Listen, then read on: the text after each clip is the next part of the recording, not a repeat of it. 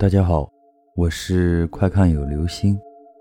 今天的故事叫做湘西最恐怖的三大邪：赶尸、放蛊、落花洞女。湘西是一个很神秘的地方，有三大邪，其一为湘西赶尸，其二为放蛊，其三为落花洞女。湘西的赶尸到现在也没人能指出他的真情实况来。据当地人一致的说法，赶尸的人是一个身穿道袍的法师，无论尸体数量有多少，都由他一个人赶。这和香港电影演的一样。说赶尸不如说领，因为这法师不在尸后，而是在尸前带路，一面走。一面敲锣，使夜行人避开。有狗的人家把狗关起来，尸体在一个以上时，即用草绳把它们联系起来，每隔六七尺一个。赶尸这一行业在湘西以外的地方很难行得通。第一，住宿就成问题；第二，夜行人不知道闻锣驱避，反而来看热闹，非得吓死人不可。第三，许多乡村村外没有道路，势必经村中。大多数地方是不准尸体入村的，何况是蹦蹦跳跳的活尸呢？为什么会有赶尸的营生呢？因为在湘西沅江上游一带，地方贫瘠，穷人多赴川东或黔东地区做小贩、采药或狩猎为生。那些地方多崇山峻岭。山中瘴气很重，恶性疟疾经常流行，生活环境坏到极点。除当地的苗人以外，外人是很少去的。死在那些地方的汉人，没有一个是有钱人。而汉人在传统上，运尸还乡埋葬的观念深，但是，在那上千里或数百里的崎岖山路上，即使有钱，也难以用车辆。或担架扛抬，于是有人就创行了这一奇怪的经济办法，运尸回乡。听导游介绍，他还算有科学根据的。赶尸的巫师使用了猫，猫对于尸体来说就像磁铁，容易吸起来，让其蹦蹦跳跳。我听来却觉得不大可信。一个尸体的重量少说有九十斤，翻山越岭的。猫哪有那么多能量？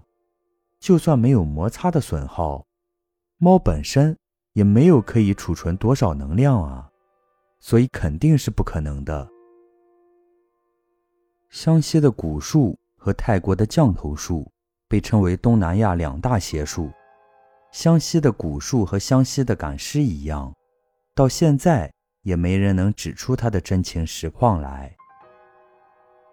和赶尸不同的是，放蛊几乎在湘西地区都有流传，而赶尸主要流传于湘西沅陵、泸溪、辰溪、溆浦四县。蛊在湘西地区俗称草鬼，相传它只寄附于女子身上，危害他人。那些所谓有蛊的妇女，被称为草鬼婆。所谓的放蛊方式和蛊到底是什么样子？除了代代相传的说法，谁也没有见过，但却根深蒂固地留在人心。苗族几乎全民笃信蛊，只是各地轻重不同而已。在苗族的观念世界，蛊有蛇蛊、蛙蛊、蚂蚁蛊、毛虫蛊、麻雀蛊、乌龟蛊等类。蛊在有蛊的人身上繁衍多了，找不到吃的，就要向有蛊本人蛊主进攻，索取食物。蛊主难受，就将蛊放出去危害他人。其实这种令人生畏的蛊，并非苗人的专利。蛊术在中国古代江南地区早已广为流传。最初，蛊是指生于器皿中的虫，后来。谷物腐败后所生飞蛾，以及其他物体变质而生出的虫也被称为蛊。古人认为蛊具有神秘莫测的性质和巨大的毒性，所以又叫毒蛊，可以通过饮食进入人体，引发疾病。患者如同被鬼魅迷惑，神志混乱。先秦人提到的蛊虫，大多是指自然生成的神秘毒虫。长期的毒蛊迷信，又发展出造蛊害人的观念和做法。据学者考证。战国时代，中原地区已经有人使用和传授造蛊害人的方法。苗族多处于偏僻地区，旧时医学落后，许多疾病得不到有效治疗，故每遇就诊无效，动辄归咎于蛊。随着苗族地区科学文化知识的普及，医疗水平的提高，蛊术迷信现在在苗族地区的影响越来越小。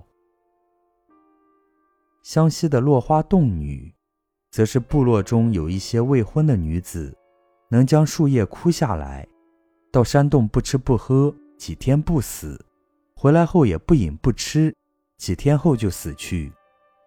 部落人们认为她去和树神、井神结婚了，因而这些女孩生前并没有结婚，但人死后，别人去办丧礼，而落花洞女的家人。给他们不但不办丧礼，还要办婚事，以示婚礼之喜。好了，这就是今天的故事。湘西最恐怖的三大邪：赶尸、放蛊、落花洞女。